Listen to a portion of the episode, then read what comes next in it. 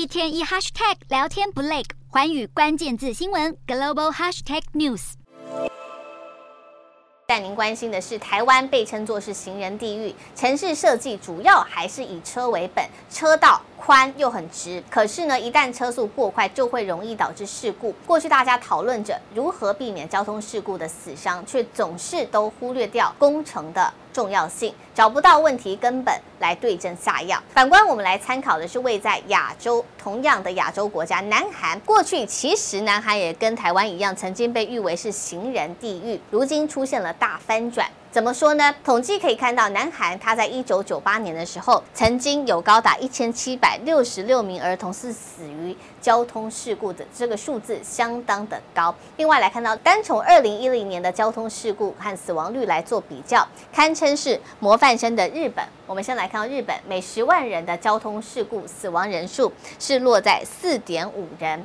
台湾的部分是日本的三倍，高达了十四点三人。那么南韩的部分是十一点一人，稍稍的低于台湾。这个是在十年前。不过我们来看到，超过了十年，近十年的表现，南韩在二零二一年的死亡率降到了五点二六人，那么几乎是已经减半了，跟十年前来做相比。台湾的部分没有什么改变，只小幅下降了一点点，到十二点六七人，从十四点三人降到十二点六七人，可以看到几乎是没有什么太大的改变了。我们就来探究，到底南韩是做对了什么事情，可以有如此大的一个交通事故的改善？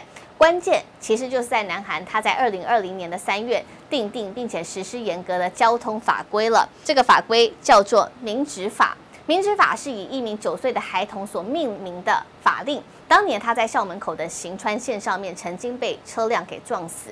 为了避免类似的悲剧再度发生，南韩的新法明执法就开始明定了，儿童的保护区内要安装包括了信号灯、还有监控的设备、还有限速标记。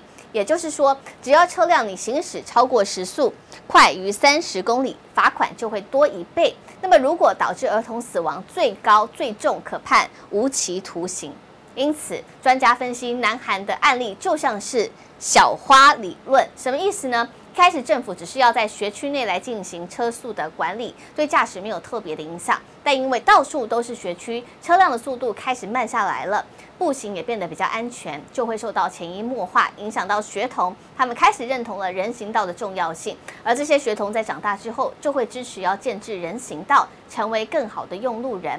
深远的教育与文化影响着南韩，也就是我们看到的小花理论在持续的扩散当中。另一头，我们来看到的是另外外一个国家。欧洲了，我们来望眼的是英国，它透过明确的标志、标线，还有号志设计来保护行人的安全。其中特别来关心到一款设计名为“女王灯”的黄色灯柱，更是特别的备受欢迎。来看到照片中这个黄色的灯柱叫做“女王灯”。那么“女王灯”呢，它要求所有的车辆都得停下来，让行人通过，就像是获得女王般的待遇一样。这盏灯常设在的地区，包括了在长者退休族群来聚集的小城镇当中，是特别具有权威性的，可以确保行人的安全。而参考了包括南韩还有英国的案例，希望台湾也能够来做仿效。